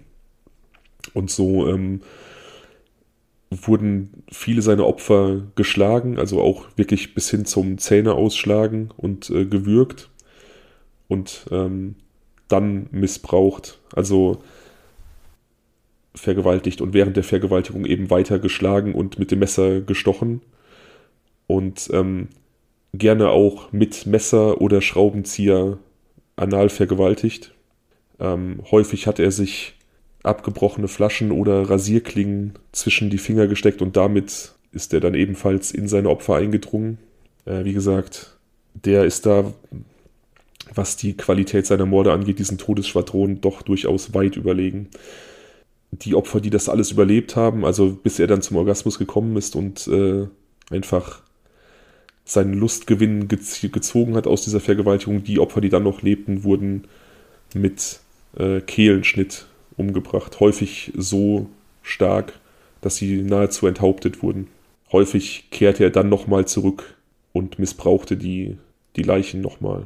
Alle diese Kinder wurden nackt gefunden und neben den Spuren der Penetration auch Penetration mit Gegenständen und den Spuren der, äh, ja, des, des Schlagens und Stechens wiesen sie alle Bissspuren auf, vor allem Hals, Gesicht äh, in dieser Region. Also auch das scheint irgendwie zu seiner, zu seinem sexuellen Lustgewinn dazugehört zu haben. Puh. Aber jetzt auch genug Details, mehr gibt es auch nicht, das ist so die, das ist sein Modus operandi gewesen. Also die Opfer, die er sich dann herangezogen hat, ähm, um sie dann in irgendwelchen stillen Orten zu töten, die mussten alle in etwa das durchmachen, was ich dir gerade erzählt habe. Und wie gesagt, 300, 400 sind dann so ihm zum Opfer gefallen. Wie schon erwähnt, diejenigen, die er in seiner Wohnung oder in einer seiner Wohnungen getötet hat, wurden dann anschließend zerstückelt, aber wie gesagt, äh, nicht zum Lustgewinn, sondern rein aus praktischen Gründen. Ähm, ja, wie du schon merkst, ich bin sprachlos. Ähm, wie, ähm, das ging jetzt sechs Jahre lang und äh, was mich jetzt interessiert, also nochmal vielleicht die genaue Jahreszahl, wann sie dieses, ähm, ja, ich nenne es mal Massengrab gefunden haben und ähm, wie haben sie ihn denn jetzt überhaupt erwischt? Ja, das Massengrab wurde im November 1998 gefunden. Okay. Also schon gegen Ende seiner Laufbahn. Ja, genau. Und ähm, ja, erwischt. Da hat äh, ein alter Bekannter eine große Rolle gespielt, den wir schon das ein oder andere Mal in unserem Podcast äh, begrüßen durften. Kommissar Zufall. Der gute alte Kommissar Zufall, richtig, ja. 1998 geschehen im Prinzip zwei Dinge, die äh, Luis Reavito so ein bisschen, ja, wie soll ich sagen, die zu seiner er Ergreifung führen. Er begeht einen Mord, einen seiner vielen Morde, und weil er immer relativ stark betrunken war, wenn er gemordet hat, oder während der Morde sich stark betrunken hat, ähm, schlief er betrunken auf der Leiche des Kindes ein mit einer Zigarette im Mund. Diese Zigarette löste einen Brand aus und ähm, das doch sehr trockene Gras und dieses Unterholz, wo er sich versteckt hat, brannte. Er wurde von den Flammen geweckt, hatte auch leichte Verbrennungen und ist dann einfach Hals über Kopf geflüchtet, weil er auch befürchtet hat, dass das Feuer vielleicht irgendwie Leute aufmerksam macht und man ihn dann mit einer Kinderleiche findet. Hm. Und dabei hat er einige private Gegenstände hinterlassen äh, an diesem Ort. Unter anderem eine Brille, die Aufschluss darüber gibt, dass er ein besonderes Augenleiden hat. Einen, einen besonderen Zustand seiner, seiner ähm, seiner Sicht quasi, der relativ selten ist. Und die Polizei hat jetzt dann nachgeforscht, wie viele Männer in diesem goldenen Dreieck zwischen diesen drei großen Städten leiden unter, dieser, unter diesem Zustand, unter dieser Sicht, Sehschwäche und brauchen diese Brille und es sind dann 27 gewesen. Okay. Und einer davon war eben Luis Redavito, aber natürlich ist das noch kein Beweis gewesen. Also man hat jetzt diese 27 Namen. Ähm, es kam allerdings zu einem weiteren äh, Zwischenfall. Man muss dazu sagen, er hatte mittlerweile einen relativ markanten Gang. Er hat sich vor ein paar Jahren den Fuß gebrochen und weil er sich keine medizinische Behandlung leisten konnte, ist dieser Fußbruch einfach von selbst verheilt, aber seitdem hinkte er und konnte auch nicht mehr schnell laufen. Okay. Die Freunde von zwei toten Kindern hatten auch ausgesagt, dass sie ihre dann tot aufgefundenen Freunde mit einem hinkenden Mann gesehen haben. Also das war auch bekannt. Und das waren dann auch Morde, die dieser Serie von La Bestia zugeordnet werden konnten aufgrund des Modus operandi. Sodass man also wusste, okay, dieser Mann, wer auch immer er ist, hat dieses besondere Seeleiden und hinkt vermutlich. Hm. Wiederum 98, also kurz nachdem dieses Feuer war, nachdem die Polizei seine Brille gefunden hat, versucht er ein, ein weiteres Kind zu vergewaltigen und äh, nimmt, nimmt ein Kind mit ins, äh, in sein Stück Urwald. Allerdings ist in der Nähe ein Obdachloser, ein 16-jähriges Straßenkind, das seit längerer Zeit als Obdachloser durch die Gegend zieht, hat sich auch in dieses Stück Urwald zurückgezogen, um in Ruhe einen Joint zu rauchen. Und es hört die Hilfeschreie des Kindes, das Reravito da ähm, mit sich mitgenommen hat. Und er läuft hin, um nachzusehen, um äh, zu sehen, was passiert und äh, sieht, wie Reravito sich über das Kind hermachen will und ähm, bewirft ihn mit Steinen, um ihn abzulenken und äh, von diesem Kind irgendwie wegzulocken. Und äh, das Kind kann diese Chance nutzen und zu diesem obdachlosen Jugendlichen hinlaufen und die beiden können dann zu Fuß wegrennen, weil Reavito halt hinkt und nicht hinterherrennen kann, muss er die gehen lassen. Das kann man sich visuell, wie ich finde, total gut vorstellen. Ja. Die beiden gehen zur Polizei, zeigen das an und die Polizei ist jetzt, jetzt relativ hellhörig. Wahrscheinlich hätten sie vor einem Jahr noch nicht viel drauf gegeben, wenn da irgendein Straßenkind kommt und eine Anzeige erstattet. Muss man halt leider fairerweise sagen. Hm, Aber jetzt, ähm, da halt diese Details über La Bestia bekannt geworden sind und ähm, man so ein bisschen feinfühliger dafür geworden ist, dass da irgendwie ein Massenmörder unterwegs ist, ähm, gehen sie dieser Anzeige nach und sie verlagern sich darauf, dass sie die Straßen kontrollieren und äh, Männer, die allein unterwegs sind, kontrollieren. Und da geht ihnen dann äh, Reravito ins Netz. Sie kennen ihn nicht, er ist, neu, ist irgendwie neu in der Gegend. Er gibt eine Identität an, die nicht überprüft werden kann, weil er keine Ausweispapiere dabei hat. Sie inhaftieren ihn, um seine Identität festzustellen. Und in Haft kommt dann seine Identität raus. Luis Ceravito, Wanderarbeiter. Und es fällt auf, dass er auf dieser Liste der 27 Männer steht, die diese speziellen Brillen benutzen. Er hinkt. Und das reicht dann für einen Durchsuchungsbefehl seine, seines Hauses. Ja, da werden sie fündig und finden noch irgendwelche Reste oder so. Ja. ja, nicht in dem Maße wie bei Jeffrey Dahmer, aber sie finden einen Koffer, der ihm gehört, seine, seine persönlichen Gegenstände, der auch von seiner Partnerin, mit der er da zusammen gewohnt hat, niemals geöffnet wurde. Sie wusste auch nicht, was drin ist.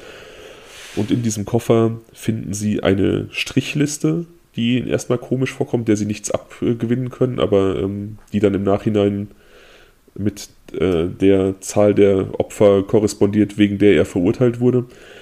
Sie finden Teile der Ausweise verschiedener Opfer, also speziell die Passbilder.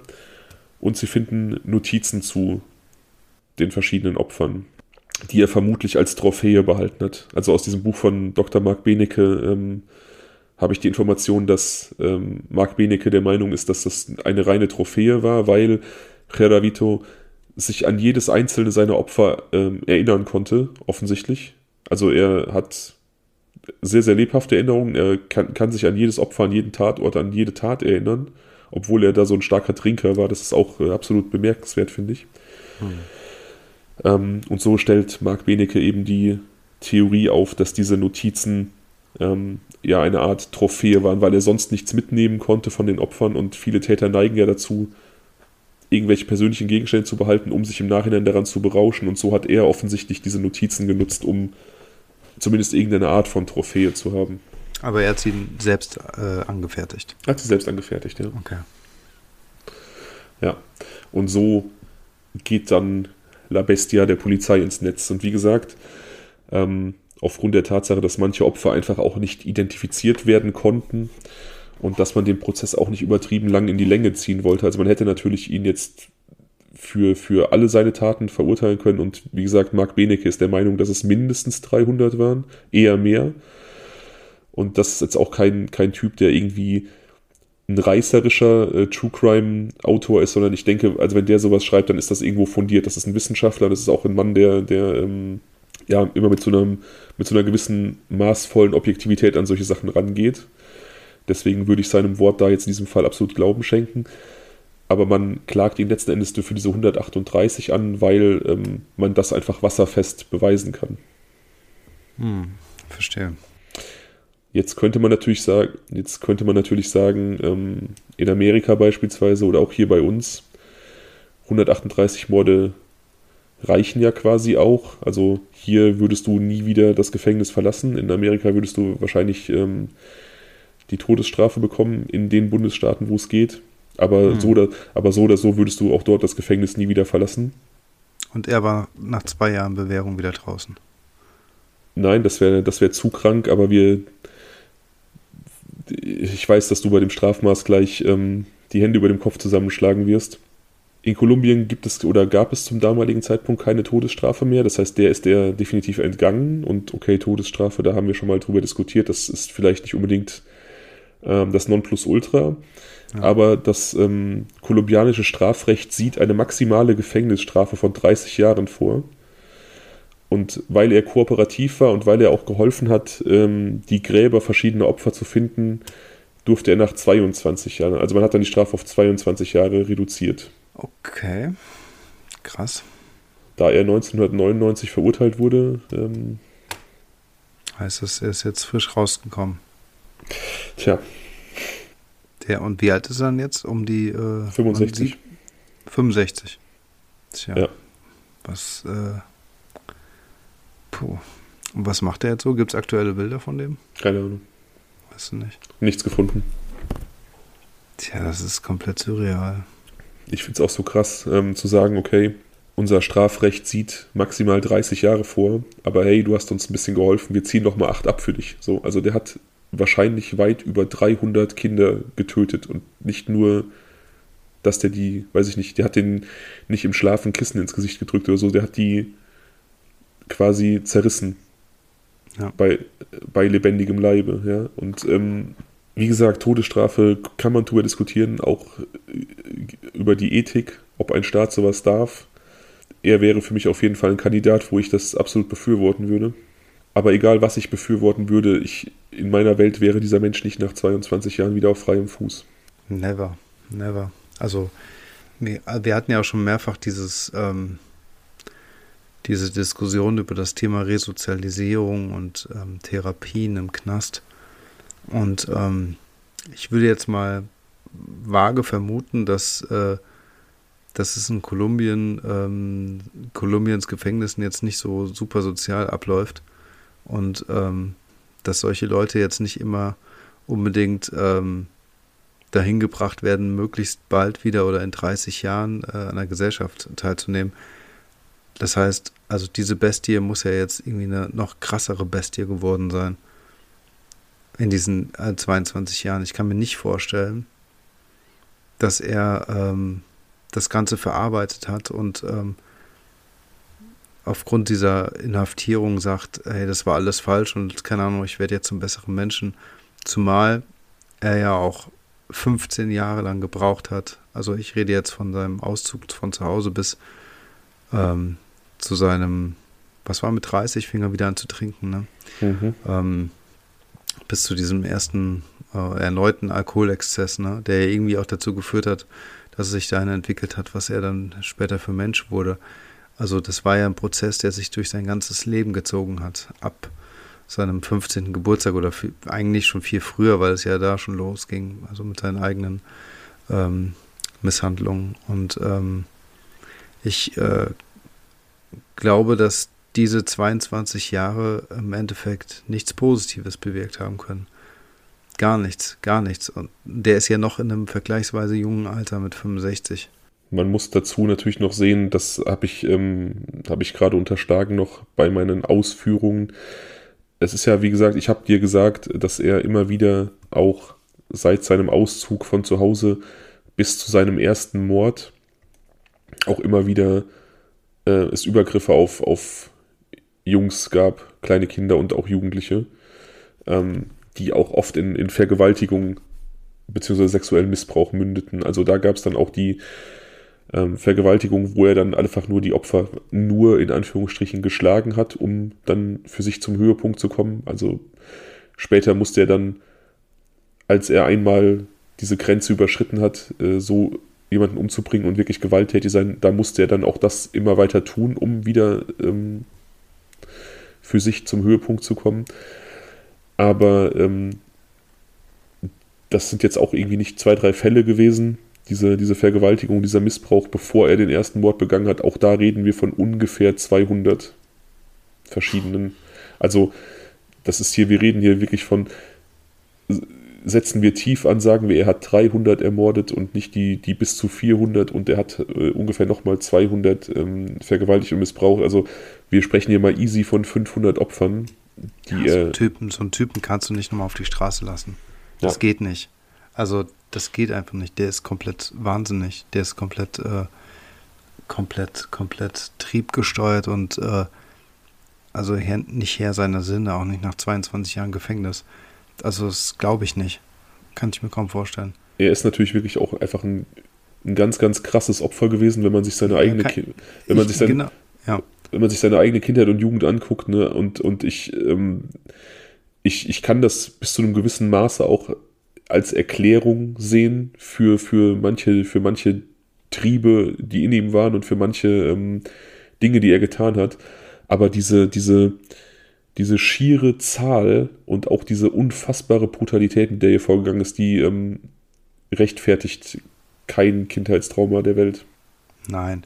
Also ja, er ist für mich auch ein Opfer und der tut mir wahnsinnig leid, wirklich wahnsinnig leid. Und ich bin eigentlich fest davon überzeugt, dass das ähm, die Wurzel des Übels ist. Und ähm, wir haben ja auch schon mal drüber gesprochen, wie entwickeln sich Menschen in anderen Konstellationen. Ich glaube, das war sogar in der Proninho-Folge und ähm, ich weiß es nicht, was aus ihm geworden wäre. Ne? Genauso wie man nicht weiß, ob er homosexuell geworden wäre, ob er jetzt auch dann Mörder geworden wäre, wenn er jetzt einfach ganz normal groß ähm, geworden wäre. Aber ich glaube halt, ähm, unterm Strich tut er mir wirklich wahnsinnig leid.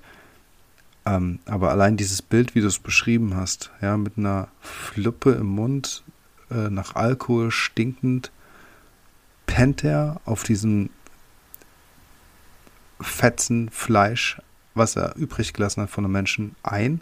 Wie widerlich ist das denn?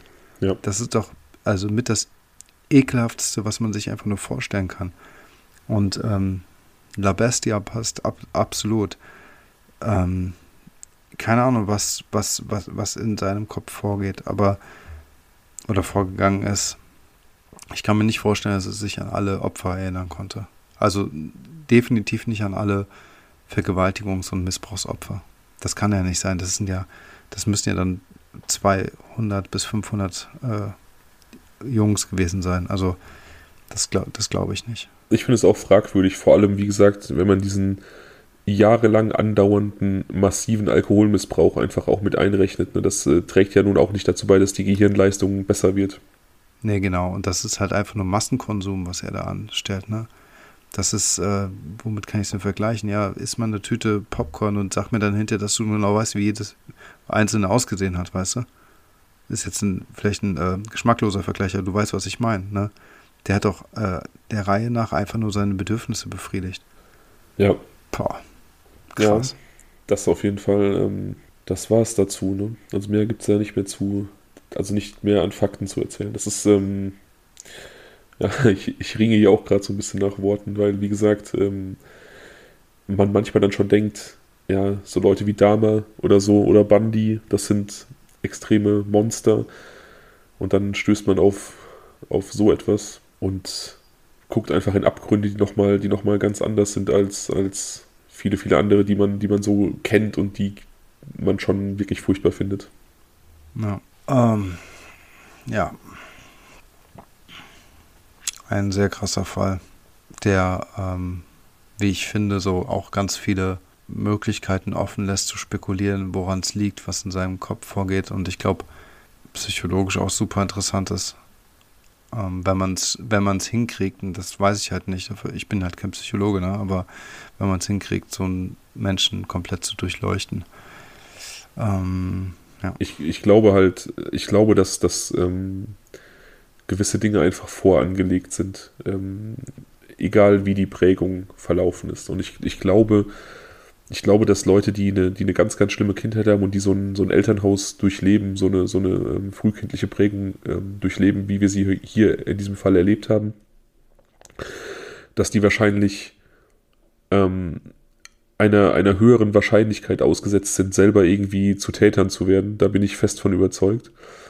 Aber ich glaube, dieses Maß, was, was wir hier vor uns sehen, das muss auch irgend irgendeinen inneren Kern haben. Ich glaube, das ähm, kommt nicht nur durch die kindliche Prägung. Ich weiß es nicht. Also ich glaube, der ist auf jeden Fall komplett ähm, empathielos, komplett emotionslos, ähm, komplett triebgesteuert und ähm, ähm, gestört in vielerlei Hinsicht. Also ich glaube, der hatte wirklich sehr viele Störungen. Das ja, sieht, also man sieht ja, dieses eine statische Bild, also auch hier wieder, ne, das eine Bild sagt ja, drück mal erstmal nicht viel aus, ne? Es ist ein Schnappschuss, aber ähm, also ich sehe mir eigentlich die ganze Zeit, während wir hier so reden, das nur das Bild von dem Mann und diesen Blick von ihm und frage mich, ob ich den Blick irgendwie sympathisch finde, vertrauenswürdig. Ich weiß es nicht, aber unterm Strich, glaube ich, ist er einfach komplett gestört gewesen. Also ich kenne mich nicht mit diesen ganzen äh, Fachterminen hier aus, aber ähm, wahrscheinlich gibt es ja ganz, ganz viele Dinge, die da irgendwie kumuliert sind. Ich glaube, wenn er komplett gefühllos und emotionslos wäre, dann wäre er nicht in der Lage gewesen, für die ähm, Kinder diverser Partnerinnen ein liebevoller Ersatzvater zu sein. Jetzt ist natürlich die Frage, was die als liebevoll definieren. Also was haben die vorher und nachher kennengelernt? Was ist deren Baseline? Vielleicht haben die auch nicht besonders viel erwartet und er musste relativ wenig tun, um da als liebevoll zu gelten. Aber ich glaube, er kann nicht komplett emotionslos gewesen sein. Und das macht es, finde ich, fast noch schlimmer. Ja, kann sein. Das kann sein. Das ist aber wirklich auch die Frage, das wissen wir jetzt an der Stelle nicht, ob er jetzt sich liebevoll gezeigt hat oder ob er einfach nur eine gewisse äh, Vaterfigur übernommen hat. Ich meine, letztendlich, ich, ja. ja. letztendlich muss diesen Damen ja auch aufgefallen sein, dass er halt dauerhaft äh, betrunken war, weißt ja. du, und dass der so ein bisschen neben sich war und dass der, weiß nicht, so von dieser harten Arbeit, die er jetzt auch noch ausgeübt hat als, als Wanderarbeiter.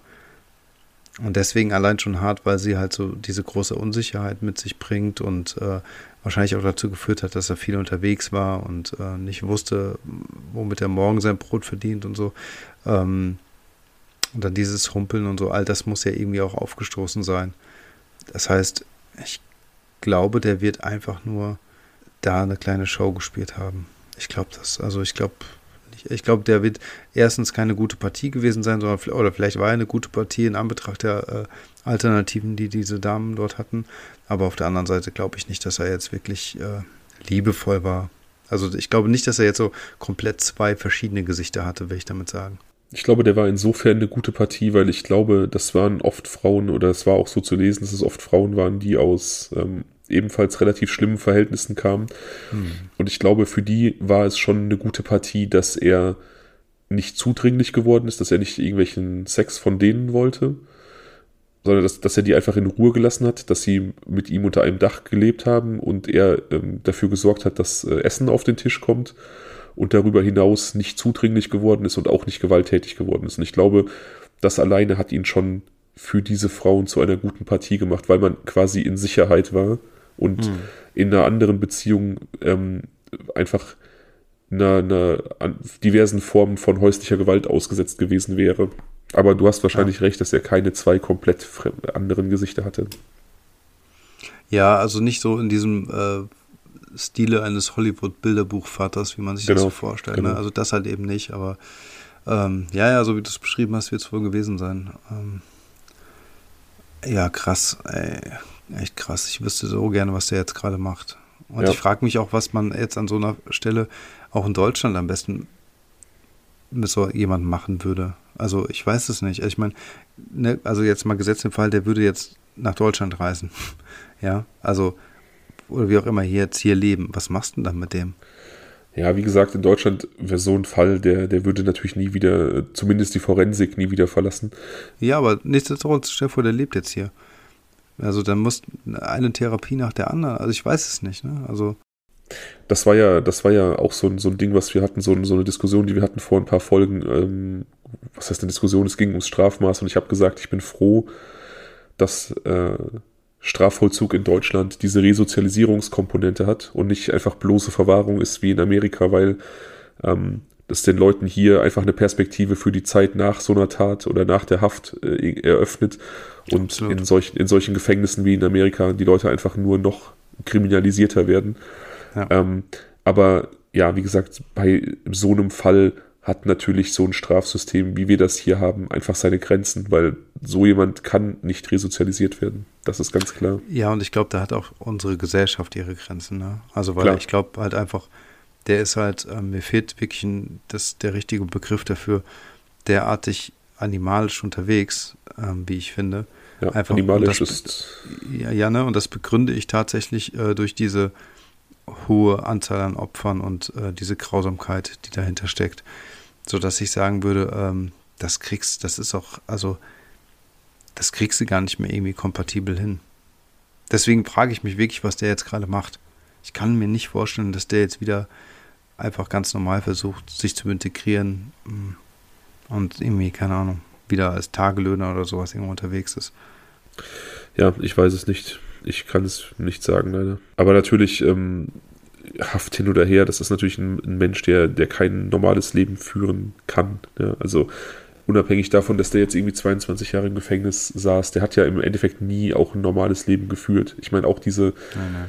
auch diese, diese, ähm, diese Tagelöhner-Tätigkeit mit dem täglichen starken Alkoholkonsum, allein das ist ja eigentlich schon kein normales Leben im, im Sinne von in die Gesellschaft integriert. Ja. Also ich meine, natürlich ist das dann da auch nochmal äh, verbreiteter als hier und natürlich gibt es auch hier, aber das ist ja auch nicht das, was man gemeinhin ein normales Leben, ich, ich weiß, was ist normal, was ist die Definition, aber ja, wie gesagt, ich wollte damit sagen, er sprengt ja so schon viele soziale Konventionen und dann auch ganz ohne seine, seine ähm, Straftaten.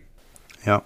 Ja, du hattest auf jeden Fall das richtige Gefühl. Ähm, als wir die Schweiz-Folge gemacht haben, da habe ich dir gesagt, dass äh, die Chancen waren Schweiz oder Kolumbien und du hast gesagt, äh, dass du das Gefühl hast, dass ein kolumbianischer Serientäter vermutlich äh, eher von der groben Art ist und ähm, ich, ich denke, du hattest recht.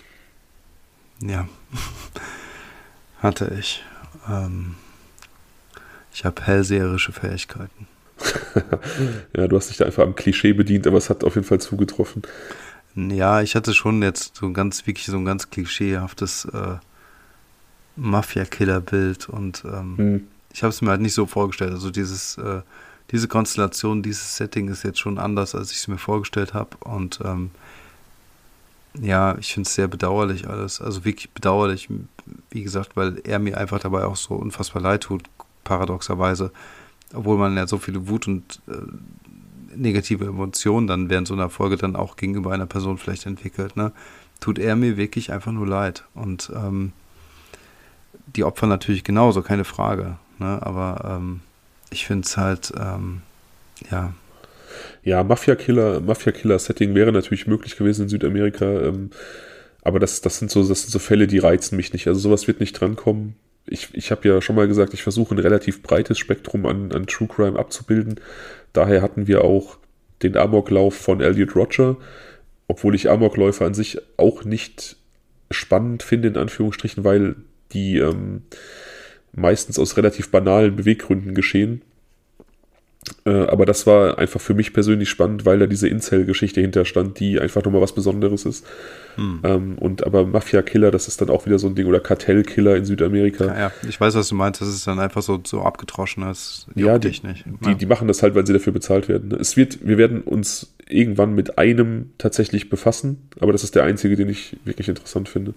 Ich finde, also dieser hier, das ist wirklich ein sehr interessanter Fall. Ne? Das ist halt einfach, weil es halt einfach ähm, so fokussiert auf diese eine Person ist und also wie gesagt, ähm, es so viele auch äh, interpretative Möglichkeiten gibt hinsichtlich der Motive, seiner tiefen Psychologie und sowas. Weißt du, all das, wo wir dann quasi, also ähm, ja, so pseudowissenschaftlich hier so ein bisschen herum uns äh, unsere, ja, unsere Gedanken freien Lauf lassen im Prinzip, weißt du, ähm, uns ausprobieren letztendlich und hier irgendwie frei darüber diskutieren. Aber ich glaube, dass es deswegen so ein interessanter Fall ist und eben nicht so ein plattes ähm, Töten aller Mafia-Killer, weißt du, der einfach dafür bezahlt wird, Leute zu foltern und hinzurichten oder so. Sondern hier hat man ja schon wirklich äh, ja, ein gewisses, eine gewisse Basis, ähm, die zum Diskutieren anregt. Ja. Ja, wobei es natürlich ich weiß nicht, ich hatte mir auch so ein paar Sachen vorgenommen, über die man hier vielleicht diskutieren kann, aber im Endeffekt nach dieser, nach diesem Schildern der ganzen Fakten ist man auch einfach irgendwie, da, da kann man, da ist man einfach fassungslos und kann nicht mehr diskutieren, finde ich. Ja, ich bin so. auch platt und ausgelaugt. Ja, also auch ja. das, mir fällt es auch wirklich schwer, irgendwie gerade Sätze hinzukriegen, muss ich ganz ehrlich sagen. Ähm, ich glaube, das passendste war wirklich das Wort animalisch. Ja. Ähm, ich denke, das ist auch ein guter, ein guter Name für die Folge vielleicht. Tatsächlich, also da haben wir ja so kleinen, ist ja fast ein Insider, wenn wir es sagen, ne? Also wir überlegen durchaus, äh, äh, was heißt lange, aber schon ausgiebig, wie wir die Folgen nennen und äh, häufig sind das Begriffe, die in der Folge fallen. Und hier haben wir, glaube ich, beide das Gefühl gehabt, dass das irgendwie so in die Richtung gehen muss, ne? Ja, also es hat sich irgendwann so eingebürgert, dass wir diese, dass wir diese so ein prägnantes Wort nehmen, was die Folge beschreibt. Das ist natürlich manchmal auch ein bisschen schwierig oder doof, weil manchmal würde natürlich vielleicht auch eine Wortfolge mehr Sinn ergeben. Bei der Familie Langendonk-Folge zum Beispiel hätte man, weiß ich nicht, Urlaubsfahrt in den Tod oder sowas nehmen können, was dann nochmal so schön, ähm, und es ist dann manchmal auch schwierig, dann irgendwie einen Begriff zu finden, der eine Folge umschreibt, aber irgendwie, hm. irgendwie sind wir da auf diesem minimalistischen Style hängen geblieben, das also mit einem Wort irgendwie zu versuchen zu benennen. Es ist halt auch irgendwie so eine Stilfrage, keine Frage, ne? Aber ja. ähm, ich finde halt auch, das ist total schwierig, das so zu nailen, würdest du ja sagen, ne? Auf Englisch irgendwie das Ganze, den Nagel auf den Kopf zu treffen. Das ist nicht immer möglich, aber ähm, ja, im Großen und Ganzen ist, es, ist, ist uns das, glaube ich, ganz gut gelungen, immer. Ja, ich denke auch bisher, aber natürlich, keine Ahnung, wenn wir irgendwann mal meine meine, weiß ich nicht, 500 Fälle abgearbeitet haben, ich, ich sehe schon die Wahrscheinlichkeit, dass wir irgendwann davon abweichen müssen und vielleicht wirklich deskriptivere Titel nehmen müssen. Ja, ist möglich. Wer weiß, wir lassen es auf uns zukommen, wir lassen ja quasi alles auf uns zukommen. Aber du hast auch heute wieder ähm, den Fall durchgestanden und ähm, du als, als quasi jemand, der ja immer noch relativ frisch ist in der True Crime Bubble, halbes Jahr bist du jetzt dabei mit dem Podcast und mir und das ist unser 18. Fall gewesen. Ähm, Du hast ja schon jetzt einiges mitgemacht in diesem halben Jahr, aber das war wahrscheinlich heute so ähm, der, die, die größte Prüfung bisher. Ähm, ja, also man muss dazu sagen, dass wir schon über, seit über einem Jahr aufnehmen. Ne? Also es ist ja, insofern bin ich ja schon ein bisschen länger mit dabei, wenn du so willst. Ja. Ähm, nichtsdestotrotz hat mich das hier am Anfang auch total viel an andere Folgen erinnert. Also wie gesagt, Jungo Furuta, Proninho, ähm, ein Stück weit aber auch unser zweiter hier von der Folge ähm, Zurückweisung. Ich weiß gar nicht, Stefan, hieß er Stefan? Stefan, ja, ja. ja ähm, es wirkt ein bisschen wie so ein Sammelsurium oder wie so, ähm, so eine Fläche mit ganz vielen Schnittstellen und ähm, insofern fand ich das jetzt irgendwie eine ganz krasse Folge. Ähm, aber ich bin jetzt aufgrund der Grausamkeit, also der Gewaltakte ähm, an sich jetzt auch nicht so sehr sprachlos. Also schon, ne, gerade in den Momenten, wie du es eben berichtet hast, dann da wusste ich wirklich nicht, was ich sagen sollte. Ähm, aber wenn man das jetzt mal reflektiert oder auch mal wirklich vergleicht mit anderen, dann ist es auch, äh, mal abgesehen von der Menge natürlich, ähm, jetzt auch nicht so viel gewalttätiger unbedingt. Ja, das stimmt. Eine Frage tatsächlich, die uns ähm, Zuhörer gestellt haben und die einige auch gestellt haben bei dieser QA-Geschichte auf, auf Instagram war, ähm, welcher Fall hat euch bisher am meisten mitgenommen? Hm. Und ich kann das tatsächlich wirklich nur beantworten mit äh, Junko Furuta. Also jetzt auch den heutigen Fall mal hin und her. Ne? Also unsere, unsere Folge Martyrium, Junko Furuta. Es werden vielleicht noch ein, zwei Fälle kommen, die äh, ähnlich gelagert sind, was so die, die, diese Ausweglosigkeit und das, diese, diese, die Düsterheit angehen. Aber ähm, ich glaube, und ich befasse mich ja wirklich super viel mit True Crime und auch schon ewig, dass es der Fall, der mich am meisten mitgenommen hat, jetzt auch außerhalb von unserem Podcast, aber das ist ähm, für mich wirklich unangefochten die Nummer eins. Ja, für mich auch. Keine Frage. Was dem armen Mädchen da äh, passiert ist, äh, das ist einfach, weiß ich nicht. Das ist, äh, dafür gibt es keine Worte. Das ist, man kann es nicht in Worten beschreiben, wie schlimm das ist. Und ähm, und es war wirklich ein Martyrium. Es ging über so lange Zeit und so unfassbar grausam von diesen Tätern. Ähm, ja. Und menschenfeindlich. Das ist also wirklich für mich, also definitiv der schlimmste Fall auch. Ja. Ja, also die Frage haben wir dann hiermit schon mal beantwortet. Aber er hier, er hier würde halt insofern ganz gut passen, als dass er zu dieser Bande ganz gut passen würde, von seiner Grausamkeit her. Ja, das stimmt. Also das ist so eine so eine Verbindung, die man da vielleicht sehen kann. Aber die würde er, er würde die ja vollkommen ekelhaft finden, weil die ja mit einer Frau schlafen. Ja, klar, gut, klar. Das, Aber ich weiß, ja. was du meinst, ja, ich weiß, was du meinst. Ähm, tja. Da sind wir durch für heute. Nächste Woche oder nächste Aufnahme, wie gesagt, Cold Case. Da ähm, habe ich auch was, habe ich auch was Schönes rausgesucht. Ähm, bisschen was Rätselhaftes. Ja. Da, da kannst du nochmal den inneren Detektiv rausholen. Sherlock Daniel. Ja, toll. Das finde ich gut. Also ich bin ja auf jeden Fall auch dankbar, oder es hätte, glaube ich, jetzt hier auch nicht viel Sinn gemacht, dass du so Dama-Styles-artig hier ähm, einen Mord nach dem anderen irgendwie runterrastest. Das hätte jetzt hier auch keinen Platz gemacht, also keinen, keinen Sinn gegeben. Aber nee, ähm, nee das, ja, ist, das ist. Äh, das ist auch so, eher so ein Gesamtding. Das musst du so ein bisschen makroperspektivisch betrachten bei ihm. Ja, ich muss auch ganz ehrlich sagen, ich hatte kurz überlegt, ähm, ob ich irgendwie ein, zwei Morde perspektivisch irgendwie rausgreife, aber ähm, ich habe diese unfassbare Opferliste vor mir gesehen und wusste einfach, ehrlich gesagt, ich war erschlagen und wusste ehrlich gesagt nicht, okay, welchen pick ich mir raus. Deswegen habe ich es jetzt etwas allgemeiner gehalten. Ja, aber weißt du, diese zwei, drei ähm, Bilder, die du da beschrieben hast, die reichen auch schon, um genug Kopfkino zu machen. Ja, ich das reicht, auch. das reicht vollkommen. Ja. Ja. Ja, krasser Fall. noch ein Wort zum Sonntag von dir oder irgendein, irgendein Ausstieg, der uns äh, elegant hier aus der Nummer rausbringt oder wollen wir es einfach beenden?